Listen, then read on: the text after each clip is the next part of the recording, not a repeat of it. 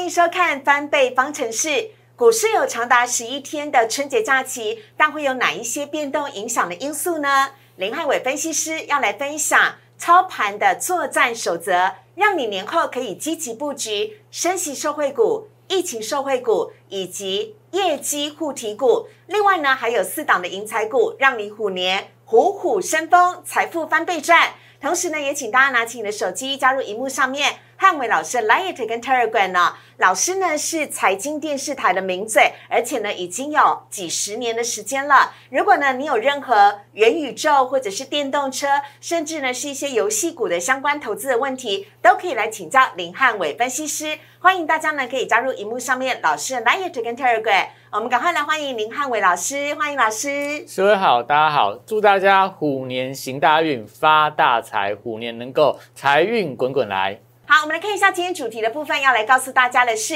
行家操盘的教战守则，请你一定不要错过。汉伟老师要教你布局四大银财股，有请老师。对，因为毕竟这次过年长达十一天呐，所以大家会非常担心，说国际股市有这么多的一个利空，会不会我在可能一边摸牌的时候，哎，就看到 哎美股崩盘了啊？又或者说我可能在半年的时候，哎，一看简讯就发现到，哎，怎么这个国际股市又出现大跌？那我们今天会从。国际股市在这段时间里面会发生哪样的一个利空消息？嗯，一来帮大家解读，给大家一点信心。好，你过年真的可以安心的报股过年。好，我看消息面的部分可以看到，目前整个国际最担心的就是说联准会要升息啊。你看这些什么话揭开始说什么，今年要升息七码，升级八码。每次的开会，每次都要跟你升息。除了这样以外，他还说不够。嗯，可能。未来这个所谓缩表的金额会变得更快，是，所以你会发现到最近这种利空消息啊、末日言论开始满天飞，但大家要注意到一个重点，就是说，因为在今天晚上联准会开会之前，他们的法令规定，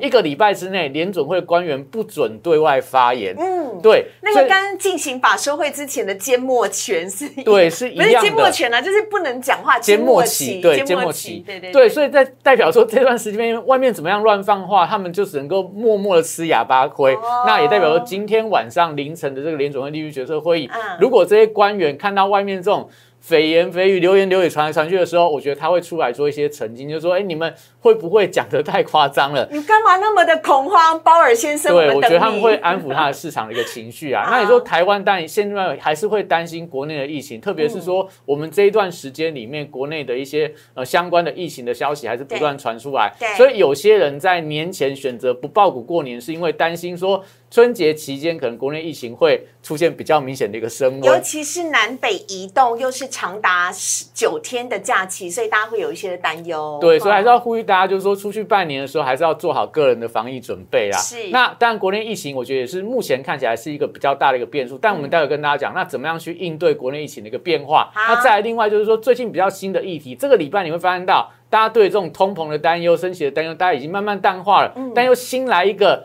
俄罗斯跟乌克兰要打起来，觉得非常的恐慌嘛？是，对。但我会跟大家讲，我们待会跟大家讲这个战事、地缘政治的影响，我认为都是短线上的影响。好，那资金面当然大家会担心说，哎，外资我们刚看到了。在这个买超里面都买这个台湾五十反一呀，这种加权反一，然后都卖都卖全指股，卖台积电，卖联电。对，而且一月份以来外资大卖台股金额已经超过千亿以上了，所以这时候大家就会觉得说，哎，他是不是真的很看空台股？可能在年后台股就真的要崩跌下去。对。但我们从过去的例子，今天跟你讲，其实你也不用太过于担心。好。那各国部分的话，则是我们要从整个技术面来去解读说。到底你现在可能有人选择报股过年，有人把股票卖掉了，选择报现金过年。那年后哪些股票有机会回到前波高点？哪些股票可能相对它就是一个弱势的反弹？你就要做一些太呃太弱留强的动作。我们今天教大家。从所谓的两条均线去看你的个股的多空，嗯，最后我们会跟大家讲说，哎，接下来哪一些股票有机会去对应到各种利空消息，都能够有机会收获的股票，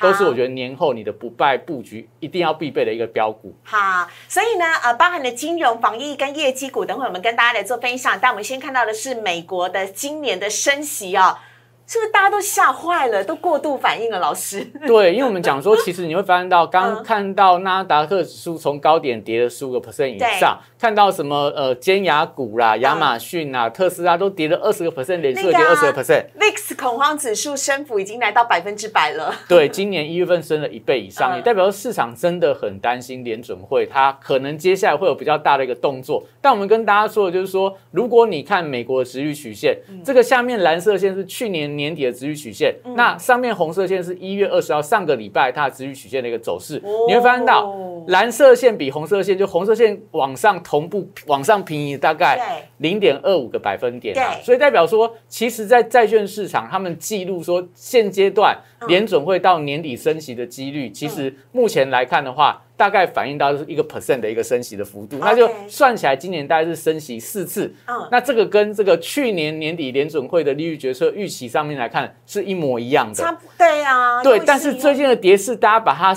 当做会升息到两个 percent。哦，所以那也就代表说，这个两个 percent 里面多一趴的一个恐慌性的卖压。如果说未来联储会跟你讲说，不啦，我们要升那么多啦，对，那你不就是失去赚钱的机会吗？对你反而就被这种所谓的利空消息吓到，把你的股票通通砍在阿呆股。那我觉得这就是现阶段大家面临到一个很大的一个恐慌性的问题嘛。那这个问题，今天晚上联准会的鲍尔。可能就会开始澄清说，哎、我们利率的这个 所谓的点阵图的预期看起来没有太大改变，我不知道为什么市场要讲成这样子啊。嗯所以我觉得这个都是目前看起来，你最少这一次的这个联准会的利率决策会议上面，你最差最差的情况就是说，它真的很鹰派，是但是市场已经先跌过了，所以反而就是这种所谓的利空出尽对会反弹。那假设它是一个比较偏向中性或比较偏向鸽派的话，有没有机会嗯美股就出现了强烈的反弹？所以今天你可以看到，在我们录影的这段时间，美股的电子盘三大期指哦，是。涨幅都来到一个 percent 以上了。对，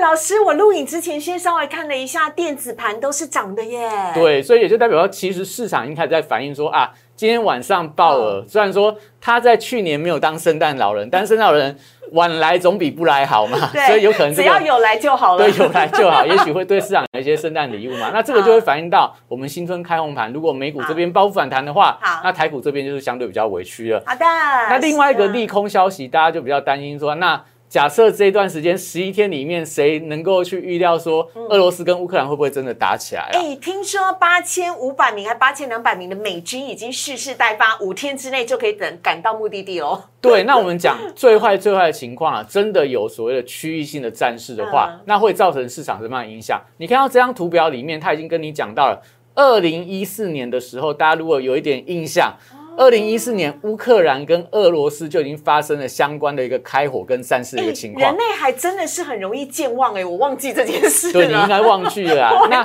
下面那个图表里面有红色区块，就是说目前它比较亲俄，或者说有些国呃地区已经独立到跟俄罗斯变成呃所谓相对的盟邦的一个关系，哦所以就代表说，目前乌克兰跟俄罗斯的问题，其实从二零一四年就开始已经吵到现在了。是那真正有开火的时候是二零一四年，曾经有在区域之间有一些小规模的军事的冲突。嗯，那二零一四年大家如果有兴趣，反正这几天时间很长嘛，嗯你去看一下二零一四年的台股、国际股市、美股，怎二零一四样是跌的年吗？打的时候哦哦，那一个月小跌，嗯，一打完到三月底一打完之后嗯，股市开始报复性的一个大涨。真的。所以就代表说，好，你就真的真的在这段时间十一天里面真的有冲突好了，嗯我觉得股市也是短暂的反应哎，就会我们不是。说要发生战争哦，但 但我不希望啦，不希望最坏。最坏的结果，就算真的发生，也不一定会如你想象的那么的糟糕，甚至崩盘。对意思是这样子。所以你可以看到礼拜一的时候，美股是反映这样的战事的一个威胁嘛，是所以美股盘中这个暴跌了四个 percent、五个 percent，嗯道琼跌了一千点 V 型反转。是为什么？因为市场就会认为说，就算真的有所谓的一个风吹草动，嗯但是历史经验跟我们讲，地缘政治的利空都是短线的利空，嗯所以美股反而有人利用那个利空消息的时候逢低去捡便宜股票。哦，所以我觉得这个战事的一个威胁，但你要把它放在心上啊。嗯但是过年我觉得不用太过于去关心这样的一个议题的发展，你反而要关心的是原物料价格的变化，会不会因为真的冲突了，那原物料价格又往上冲，那我觉得这个可能就会造成，哎，过完年之后台股又有一些新的一个变数产生。是那接下来就是说。过年前看到外资卖台股不手软嘛，我们刚刚看到外资的这个很坏耶，外资啊没有，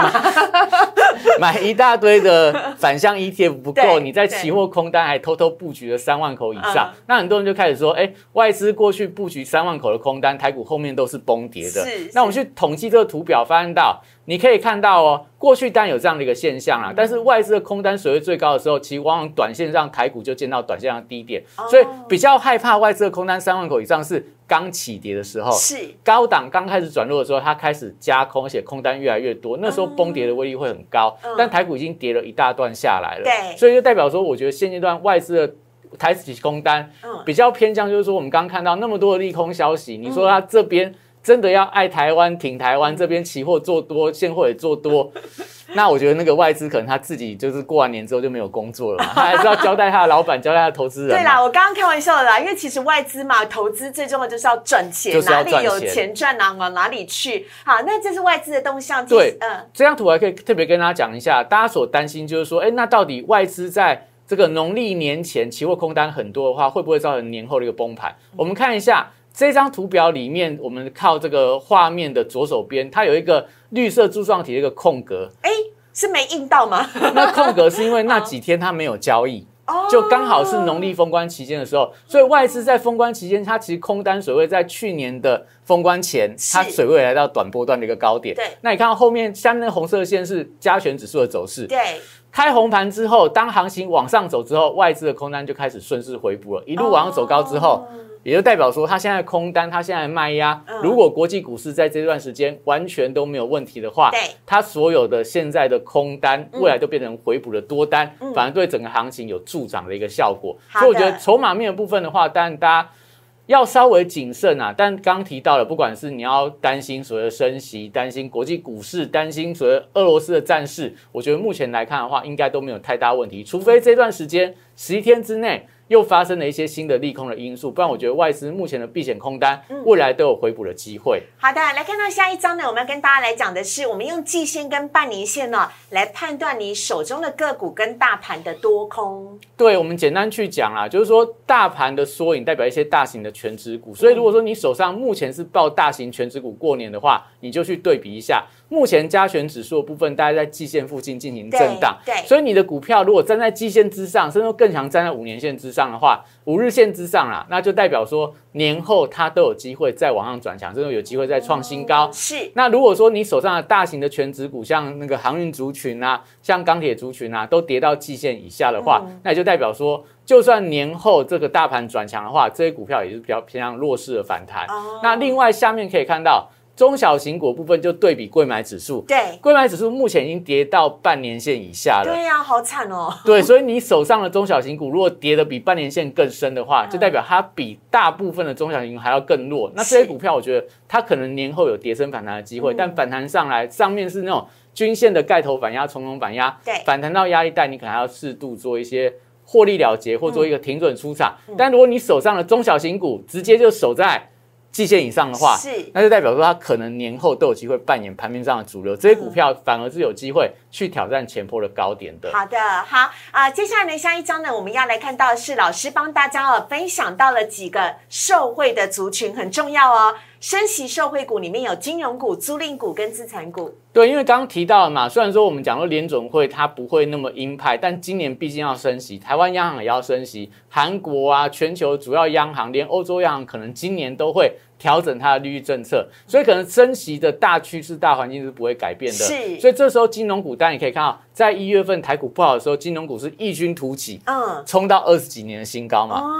对，很多纯股族人发现到，哇，不小心我的股票赚了二三十趴。对，然后每个人都问说，哎，那我要继续存吗？还是我要先卖一部分？对，那我想说，其实这个大环境的改变的前提里面，但我觉得整个金融股未来还是可以留意啊。但是嗯你真的要找到升息受惠、股价比较活泼的族群，我觉得帮大家准备三个方向好。第一个金融股你要选哪些嗯？你不要去选寿险股，不要去选关股的行库。什么？我以为你会给我富邦金、国泰金、兆丰金之类的。对，因为一般来讲，升息可能股市、债市表现会不好，那寿险股满手的股票、满手的债券，所以可能他们就会有资产减损的一个压力存在。那关谷行库，因为它背负了政政策的一个利率嘛，所以你看你房贷都要找关谷嘛，因为他们通常这个调升利率的空间比较小。是是是那反而你就要去找一些消费金融比较大的一个族群，因为一般来讲，一旦升息的话，最受惠什么？你可能信用贷款会变贵，利息会变多，还有信用卡的缴息的部分，它也会被帮顺势做一个提高的动作。所以这时候你看中信金，它是全台湾发卡的龙头之一，对玉山金本本本身也是销金非常强的一个一个是呃所谓的民营的公司，对所以这些我觉得都是有机会，比较有机会啊，真的受惠到老师，我喜欢。你的观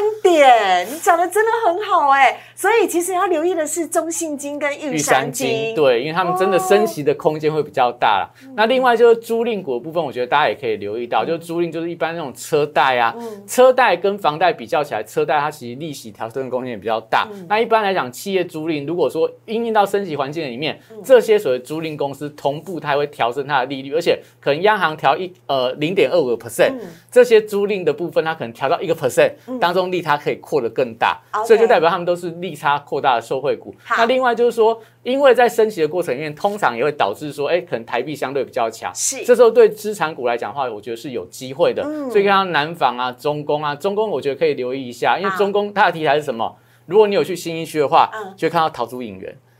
当中哦桃竹影园有十几户都是中公所持有的哦，，是啊，我知道那个呃亿万级的豪对，宅，旋转豪宅，真的真的非常酷哦。那它到今年可能农历年，甚至说到今年第一季，可能它首间的豪宅的拍卖价格就会出来，真的会成交哦。因为嗯听说中公在农历年这段时间请了非常多国外的大客户，听说有这个中东的这种油国的王子来看房子哦。嗯如果成交的话，我觉得这个可能是在农历年后都有机会发酵的一个题材。好那再往下来看，可以看到，嗯刚刚提到了嘛，国内你说春节期间疫情，但我们希望就完全不要有疫情的存在。但假设真的年后你发现到疫情开始升温的话是，我觉得大家可以适度把一些资金转进到一些疫情相关社会族群，嗯因为今年的一月份。台股真的跌得很差的时候，疫情受惠股表现都非常的强。对所以年后我觉得，如果说真的大家预期说疫情还是会有一些升温的话，这些相关的疫情受惠股，我觉得大家都可以留意。像宅经济的部分，东升、Oh my God、宅配通最近都开始跌下来了，所以反而就是说年后我觉得有相对低档可以做一个承接。防疫用品的部分可以留意到，就是说在口罩的部分，像敏成健康，它主要的厂是在美国。哦。那美国现在是推广大家戴所谓的 N 九五的口罩，有有对有，还有人去问陈时中说，那我们台湾有没有需要人人戴 N 九五？对，所以美国这个口罩缺货，N 九五部分缺货缺的很严重。敏成健康它的厂是在美国，所以直接会出货到美国去，我觉得它是有机会受惠的。那南地蛋就是橡胶手套啦，所以全球医疗的需求如果增加的话，南地可能有新一波的反弹攻势。那检测试剂瑞基跟泰博大家都知道说，嗯美国、欧洲对于检测试剂目前下单量都非常的高，我相信他们业绩应该是在。今年的一月份、二月份都有机会缴出相当好的一个价湾的绩，世纪也买的很凶，对，也买的很凶对。那再往下来看，就是说，哎，来到这个虎年开红盘之后，你还是要回归到一些业绩护体的一个股票啦。那我们刚刚提到了一月份有机会成长，像台积电、联电，对那联发科明天召开法说，我相信应该是说好的。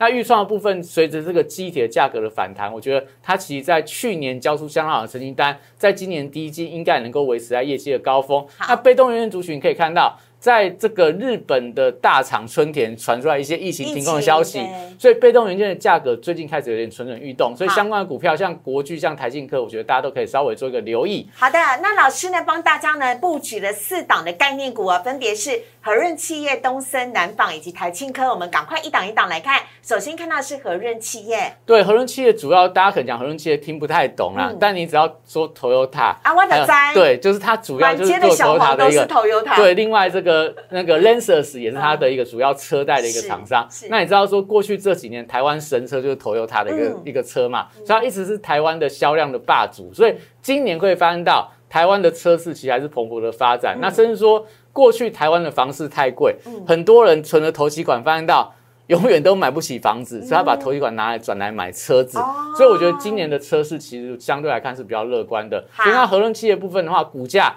台股表现不好的时候，它反而出现日 K 的连五红，股价缓步的垫高，哎，相对强势、哦，相对强势，就是在反映说，如果说未来真的利差扩大的话，它做车贷的部分利润空间会做一个扩大的一个现象。那下一张股票在这个南纺。那南纺当然你可以看到，跟跟和润一样啦，嗯，大盘在跌的时候，它日 K 低档是连五红，对代表有人在低档不断在承接它。哦，主要在于说南部的房市很热，嗯那南纺有两个科学园区，目前正在积极招标当中，所以代表说它本业的一个、哦这个转投资的获利，我觉得相当的可观啊是。那本业部分，大家可以最近可以发现到。国际的原料报价当中，很多在创新高，像对。国际的棉花价格也不知不觉创下历史的新高。是。所以以南纺现在股价位阶，没有反映到国际棉花的一个价格涨价，嗯。也没有反映到土地资产的一个增长，嗯。所以我觉得这个在年后应该都是进可攻退可守非常好的一个标的。好，那下一档看到东升的部分，但最近呃台湾的相关的电商的股票，因为富邦美的关系，都跌得相当的重对对。但你看到它股价现在的位置已经回到波段的起涨点嘛？是那东升这档股票，我给大家一个简单的操作原则，它叫做有价有有量就有价，没量就没有价。所以当它量滚的时候会走得很快，当量缩的时候会开始出现下跌。所以来到年后，如果开始滚量嗯，重新站回到季线之上的话，我觉得其实都还有一个短波段的一个涨势可以期待哦。它也受到疫情的一个受惠的一个族群。好，那最后一档看到在这个台信科的部分，嗯最近当然整个电子股走势比较弱啦。嗯那台信科其实去年挂牌的新股，所以它筹码相对是比较干净一点的。它在整个被动元件族群当中，它的获利是可以排到前三名。嗯股价你看对比这个华新科，嗯对比国巨，它才一百二十块左右。是所以我觉得其实就本益比的角度来看的话，它还是相当稳健。那嗯今年它主要的题材是在于说，因为车用。跟网通，我觉得它的需求今年可有机会嗯再创业绩的高峰，所以股价我觉得来到相对低档区是可以做一个适度承接的动作的。好的，所以呢，这一些的相关的呃布局股啊，包含可润企业、东森、南纺跟台青哥，跟大家一起来做分享。我们今天在节目当中也非常的谢谢老师，非常谢谢林汉伟分析师，谢谢。立即拨打我们的专线零八零零六六八零八五零八零零六六八零八五摩尔证券投顾林汉伟分析师。本公司经主管机关核准之营业执照字号为一一零金管投顾新字第零二六号。新贵股票登录条件较上市贵股票宽松，且无每日涨跌幅限制。投资人应审慎评估是否适合投资。本公司与所推介分析之个别有价证券无不当之财务利益关系。本节目资料仅供参考，投资人应独立判断、审慎评估，并自负投资风险。